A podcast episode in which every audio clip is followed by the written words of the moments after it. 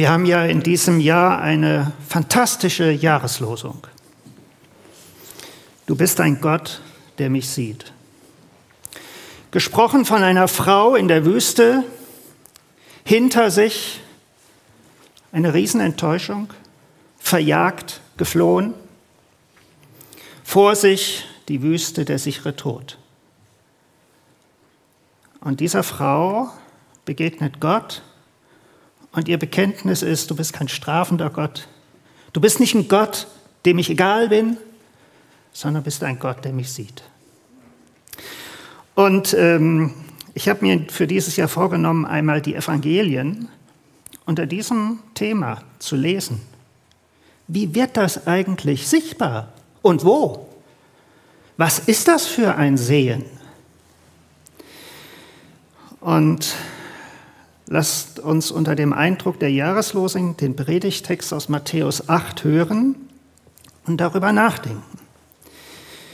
Da heißt es in den ersten drei Versen, eine große Menschenmenge folgte Jesus, als er vom Berg herabstieg. Da kam ein Aussätziger und fiel vor Jesus nieder. Herr, wenn du willst, kannst du mich heilen. Jesus streckte die Hand aus berührte ihn und sagte, ich will es tun, sei gesund. Und im selben Augenblick war der Mann von seiner Krankheit geheilt. Du bist ein Gott, der mich sieht. Also das war ja schon beeindruckend am Leben Jesu. Er zog große Menschenmengen an. Und ich möchte mit Ihnen und euch über zwei Fragen nachdenken. Was war eigentlich so anziehend an Jesus? Was war für die Menschen damals so beeindruckend an ihm?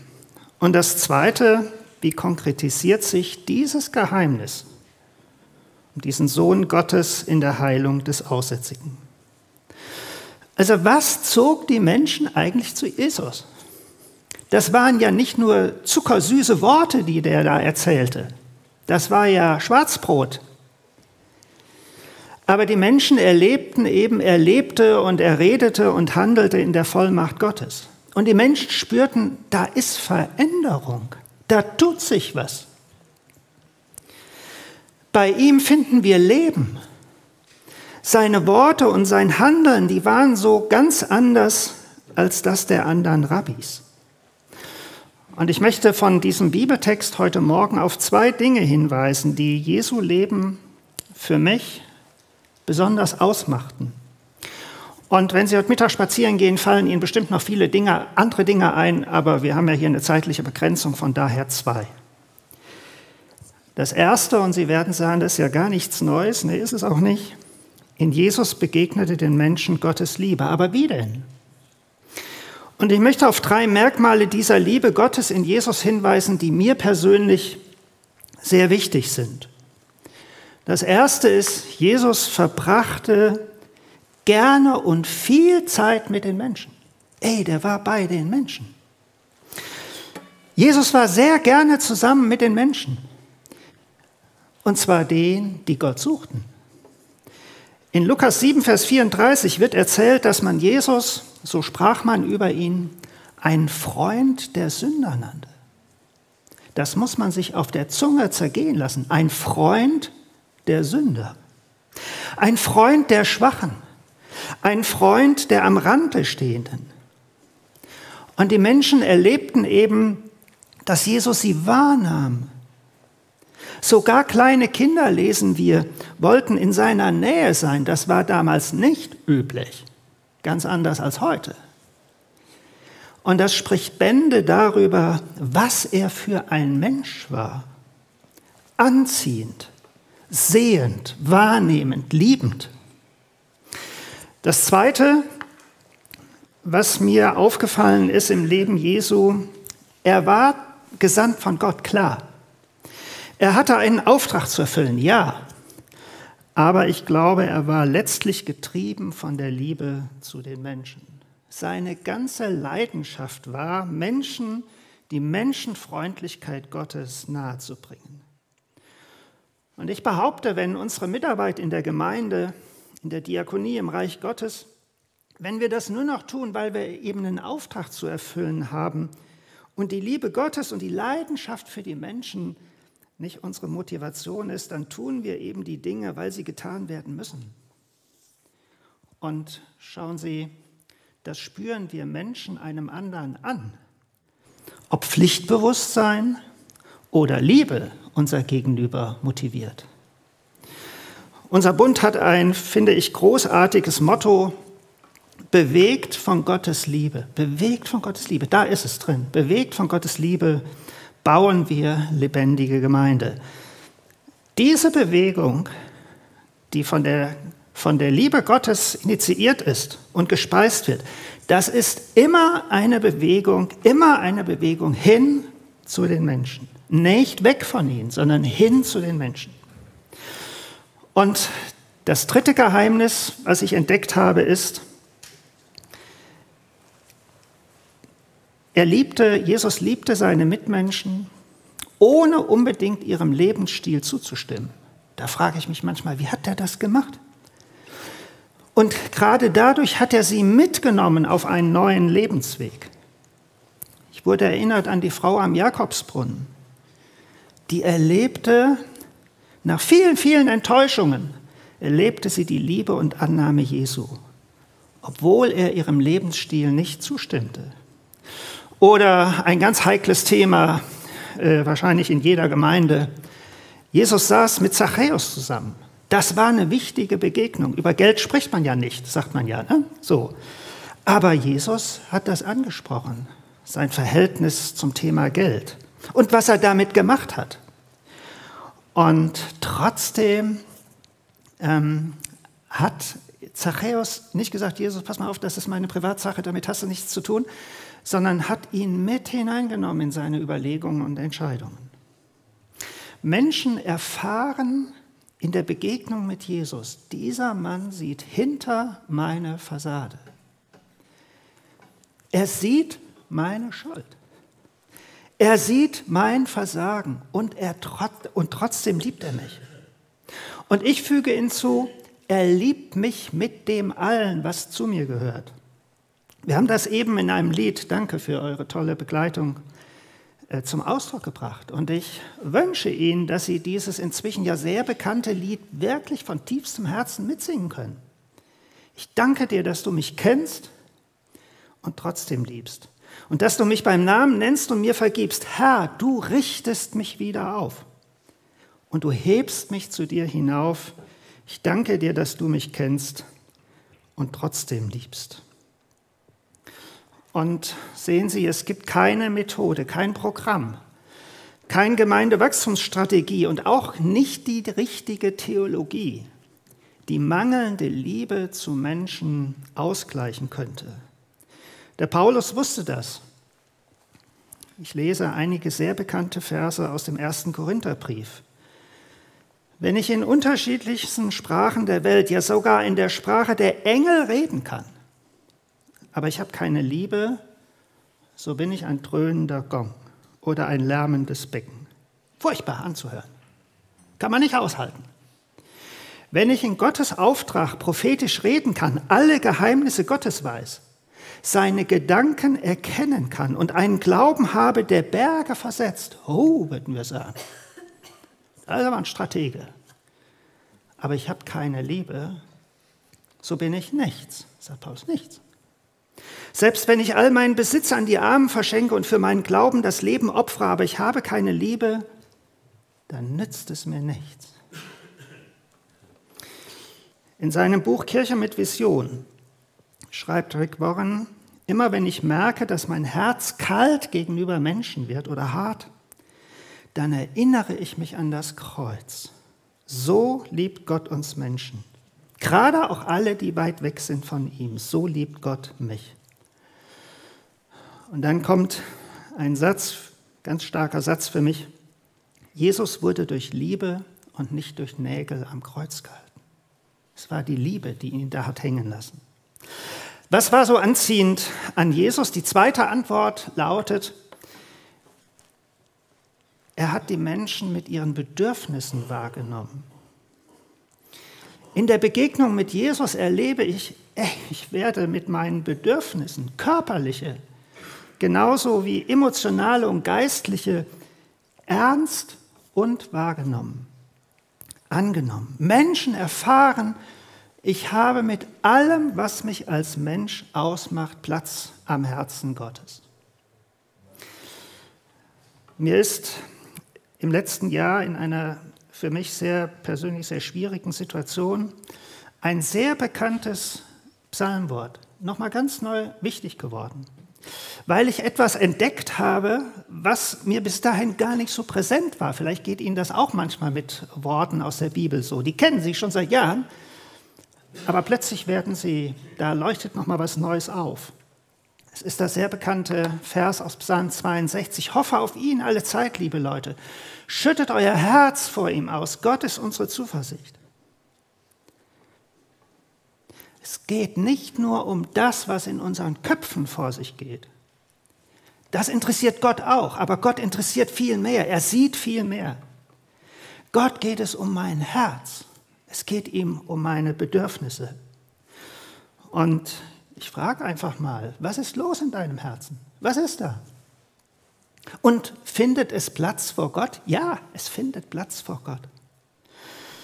Menschen spürten, ich habe mit allem, was mich als Person ausmacht, Platz am Herzen Gottes. Und ich würde sagen, wow, was für eine Gotteserfahrung in Jesus Christus. Wertschätzung und Befreiung pur. Du bist ein Gott, der mich sieht.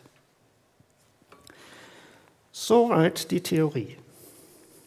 Jetzt kommen wir zur Praxis, indem wir fragen, so, und was, was spielt sich denn jetzt hier eigentlich in der Begegnung mit dem Aussätzigen ab? Wir lesen noch mal ganz kurz die Verse. Da kam ein Aussätziger und fiel vor Jesus nieder, Herr, wenn du willst, kannst du mich heilen. Jesus streckte die Hand aus, berührte ihn und sagte, ich will es tun, sei gesund. Im selben Augenblick war der Mann von seiner Krankheit geheilt. Um das Verhalten Jesu richtig einordnen zu können, müssen wir wissen, wie die Krankheit Aussatz zur Zeit Jesu beurteilt wurde und wie mit solchen Kranken umgegangen wurde. Ich habe nachgelesen, die ersten Krankheitssymptome waren ein Gefühl der Lethargie und Schmerzen in den Gelenken. Bald machten verfärbte Flecken und Knoten das Gesicht des Erkrankten unkenntlich. Und wenn die wunden Stellen Geschwüre bildeten, wurde der Gestank unerträglich. Unter Umständen wurde der Aussätzige in einem Zeitraum von 20 bis 30 Jahren zu einem entsetzlichen Wrack und endete in einem äußeren körperlichen und inneren Zerfall. Eine ganz furchtbare, eine ganz schreckliche Krankheit. Unglaubliches Leid für die Betroffenen. Und schon das erste Anzeichen von Aussatz wurde zur Zeit Jesu als Todesurteil gewertet. Da lesen wir zum Beispiel im dritten Buch Mose, Folgende Anweisung. Ein Aussätziger soll zerrissene Kleider tragen, das Haar ungeschnitten und ungekämmt lassen, den Bart verhüllen und immer wieder rufen, unrein, unrein. Solange er vom Aussatz befallen ist, gilt er als unrein. Er soll außerhalb des Lagers wohnen, abgesondert von allen. Also das Gesetz war eindeutig. Nicht berühren, absondern, isolieren. Und ich habe nachgelesen, die Rabbis waren super da drin, Gesetze nochmal zu verschärfen. Und sie sagten zum Beispiel, wenn ein Aussätziger ein Haus betrat, wurde das Haus unrein, die Steine. Und dann musste man das Haus entsorgen. Wer einen Aussätzigen berührte, machte sich selbst unrein und wurde auch ausgestoßen. Und jetzt versucht euch mal in die Situation des Kranken hineinzuversetzen. Keiner will und keiner darf etwas mit mir zu tun haben. Und die Frommen begründeten das mit dem Gesetz Gottes. Schreckliche Einsamkeit. Versuchen sich vorzustellen, wie das wäre, nie mehr berührt zu werden. Und nur noch mit Menschen zusammenzuleben mit derselben furchtbaren Krankheit lebenslange Quarantäne. Also uns hat ja schon zehn Tage Quarantäne gereicht. Ja? Da waren wir ja schon durch den Wind. Lebenslang, solange die Krankheit da war. Furchtbar, grausam, schrecklich. Außer zwar aber nicht nur eine schreckliche körperliche Krankheit. In unserem Text lesen wir, Herr, wenn du willst, kannst du mich heilen. Wenn Sie mal in anderen Bibelübersetzungen gucken, zum Beispiel bei, bei Luther oder in der Elberfelder Übersetzung, da steht es korrekt übersetzt. Da heißt es, Herr, wenn du willst, kannst du mich reinigen. Dem Aussätzigen geht es mehr als darum, gesund zu werden. Er spricht das Problem dahinter an. Er möchte rein werden. Das Wort rein bezeichnet im biblischen Kontext Menschen, Tiere und Dinge, die dafür vorbereitet wurden, in die Nähe Gottes, in die Gegenwart Gottes zu kommen. Und im Alten Testament sind dafür bestimmte Vorschriften zu beachten. Also wir könnten sagen, der Kranke sehnt sich nach der Nähe Gottes. Aussatz war nämlich so abstoßend entsetzlich, dass man damals darin eine Strafe Gottes sah. Mensch, da musste irgendwie eine schlimme Sünde vorliegen, bei ihm oder bei den Eltern. Und deshalb wurde, durfte er weder Gott noch seinen Mitmenschen zu nahe kommen. Und jetzt wird es interessant, das, aus, das, das hebräische Wort für Aussatz drückt aus, dass jemand von Gott geschlagen ist. Von Gott geschlagen.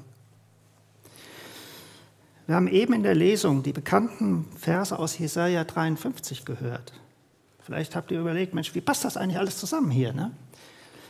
Da ist die Rede von einem Mann, der von Gott geschlagen ist. Und im Judentum wird das zum Beispiel als Aussatz gedeutet. Von Gott geschlagen. Da hängt einer, der ist von Gott geschlagen. So erklärten sich die scharfen Bestimmungen für Aussätzige, die sollten nicht nur die Bazillenübertragung verhindern, sie sollten einen von Gott geschlagenen isolieren und die Gemeinde Gottes vor ihm bewahren. Keiner sollte durch den Umgang mit ihm selbst mitschuldig werden. Bei der kleinsten Berührung hätte sich ja die Unreinheit vor Gott übertragen. Und so erlitt ein Aussätziger neben der Grausamkeit der Krankheit ein dreifaches, furchtbares Schicksal, von Gott geschlagen, bestraft, von der Gemeinde ausgesondert und gegen sich selbst tiefe Abneigung und Verurteilung empfindend, unwert. Und so ein Kranker kommt jetzt zu Jesus und fällt vor Jesus nieder. Und damit stellt sich für Jesus die Frage, ey, sag mal, wie begegne ich eigentlich diesem Menschen? Ich möchte doch den Menschen die Liebe Gottes nahebringen. Wie soll das gehen? Merken Sie, wie brisant die Situation damals war. Ich, wir lesen ja nicht, was die Jünger gedacht haben. Muss man auch nicht. Kann man sich ja denken. Das Gesetz war eindeutig. Und die religiösen Lehrer lebten selbstverständlich nach dem Gesetz. Und sie verfolgten die beschriebene Strategie der Isolation. Leprakranke, Aussätzige, aber auch Zöllner, Heidene, Unbeschnittene, Ehebrecher, also all die Sünder, die sollte man am besten meiden. Die Gemeinde damals lebte in geistlicher Quarantäne. Und im Laufe der Kirchengeschichte fühlten sich religiöse Menschen immer wieder von dieser Quarantänestrategie angezogen. Das finde ich schlimm. Bis in, in die Tage heute. Dieses Denk- und Handlungsmuster führt nämlich zu lieblosen Herzenshaltungen, zu Stolz, zu Exklusivitätsdenken, zu Selbstgerechtigkeit und zur Ausgrenzung. Ich habe bei einem Ausleger diesen Satz gefunden, in der Isolation stirbt die Liebe. Und Jesus macht in der Begegnung mit dem Aussätzigen deutlich, dass er diese Strategie verwirft. Und so ist das Großartige und Staunenswerte an Jesus, dass in ihm die Allmacht, die Größe, die Heiligkeit Gottes gepaart ist, fest verbunden ist mit der Liebe Gottes. Der Machthaber der Welt ist zugleich ihr, dein und mein Liebhaber. Das ist das Geheimnis.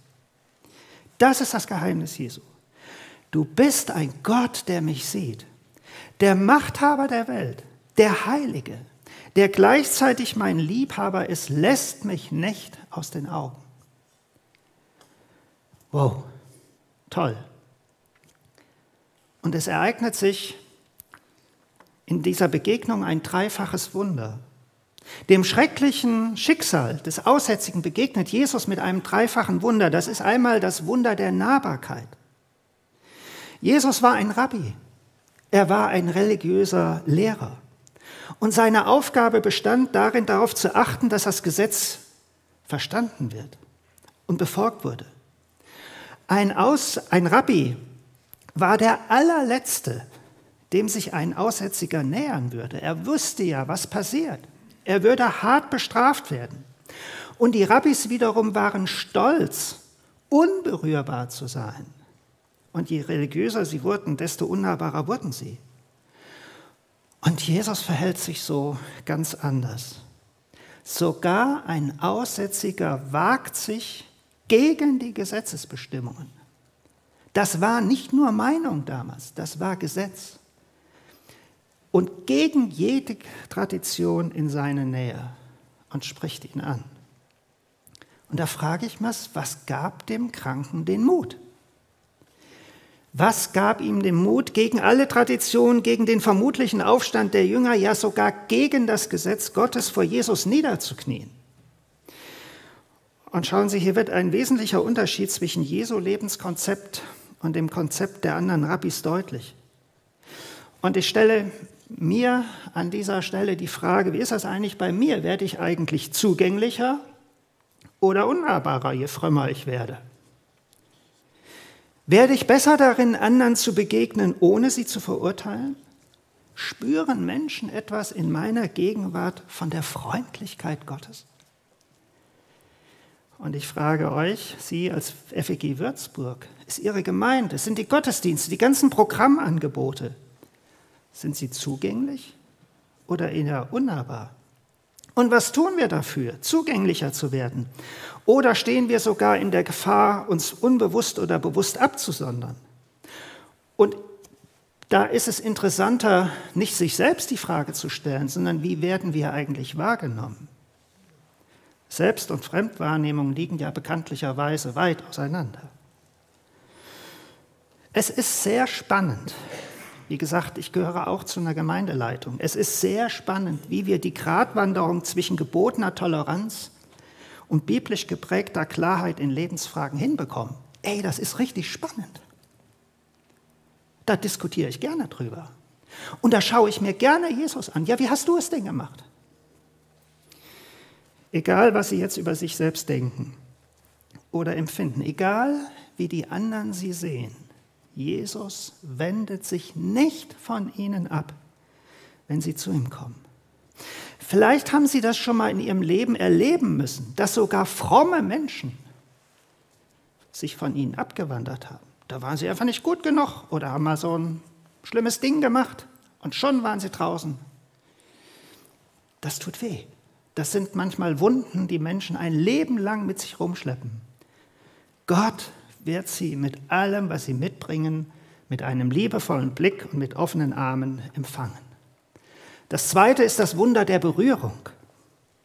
Da heißt es, Jesus streckte die Hand aus, berührte ihn und sagte, ich will es tun, sei gesund, sei gereinigt. Das ist jetzt interessant. In den Evangelien lesen wir von Menschen, die versuchten, Jesus zu berühren, anders der Aussätzige.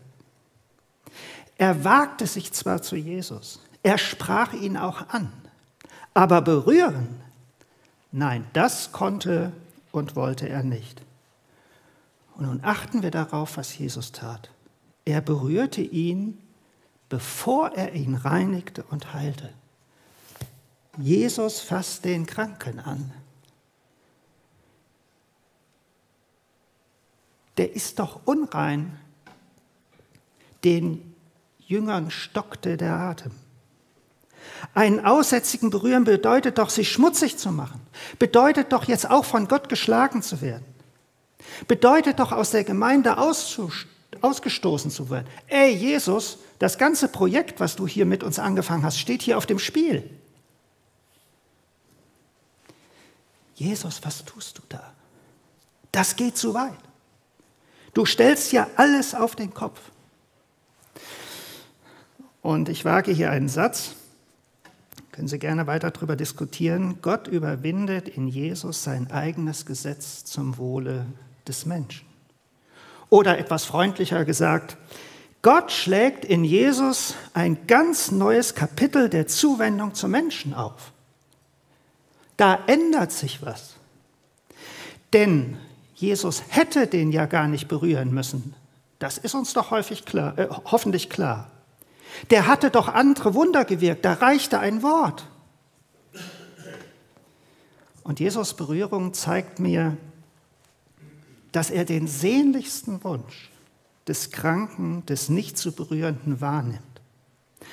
Und es zeigt mir aber auch ein anderes. Es zeigt mir, Jesus ist bereit, das Leid und die Unreinheit und die Strafe des Aussätzigen auf sich zu nehmen. Wir waren vor vielen Jahren auf einer Jugendfreizeit in Colmar im Elsass. Und unser Jugendpastor hat gesagt, ihr müsst alle mit zum Isenheimer Altar.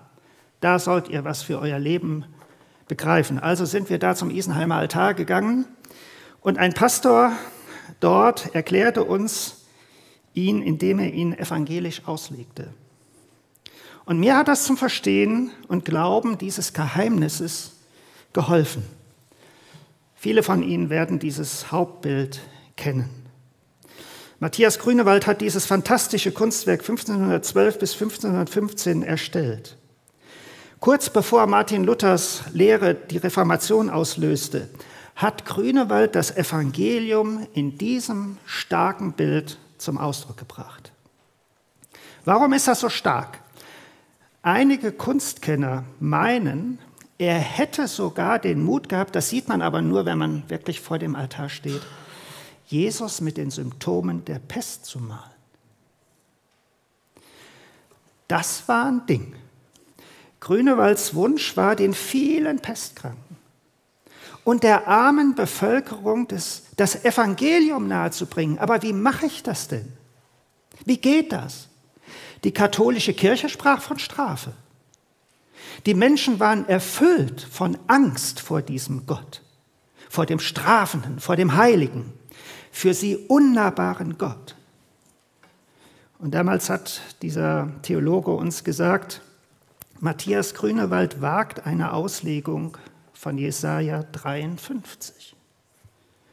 Gott hat alles Trennende, auch die Pest und vieles andere, zwischen Mensch und ihm auf Jesus gelegt. Da liegt es also jetzt.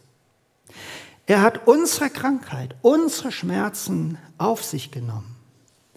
Die Strafe, die liegt auf Jesus, damit wir Frieden haben. Für mich ein ganz starkes Bild. Und es war damals so, dass die Kranken zunächst vor den Altar gelegt wurden. Hier sollten sie sehen, unser Gott, der ist nicht gegen euch sondern der steht auf eurer Seite, indem er das, was euch belastet, auf seinen Sohn Jesus gelegt hat.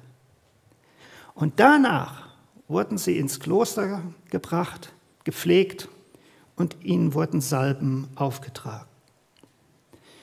Also dem schrecklichen dreifachen Schicksal begegnet Jesus mit einem dreifachen Wunder, das Wunder der Nähe und das Wunder der Berührung. Und das letzte ist das Wunder der Heilung.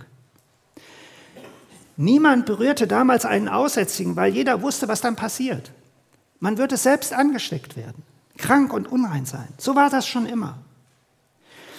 Aber in der Begegnung mit Jesus wirkt etwas, was stärker ist als Aussatz, was menschenfreundlicher und liebevoller ist als das Gesetz.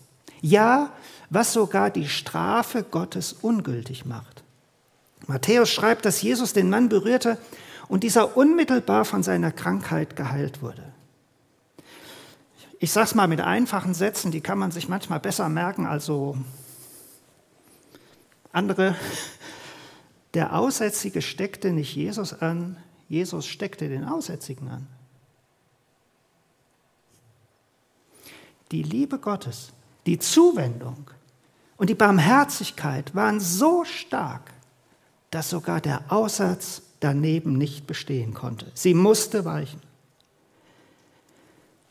Und wenn Sie weiterlesen, dann war es so, der Ex-Aussätzige war nicht nur rein und gesund, der war wieder ansteckend.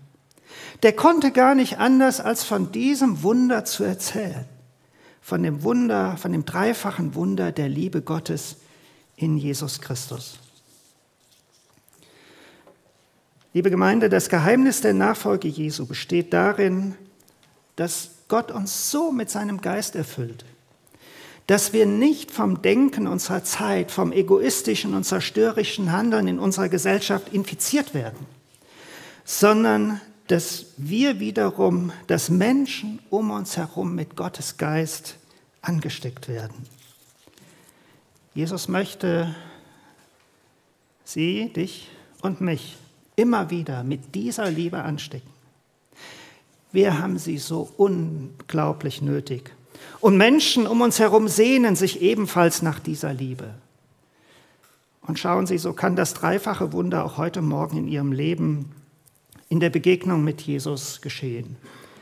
Das Wunder der Nähe, das Wunder der Berührung und das Wunder der Heilung. Du bist ein Gott, der mich sieht. Und ich sage, Danke, lieber Vater. Danke, Jesus. Amen.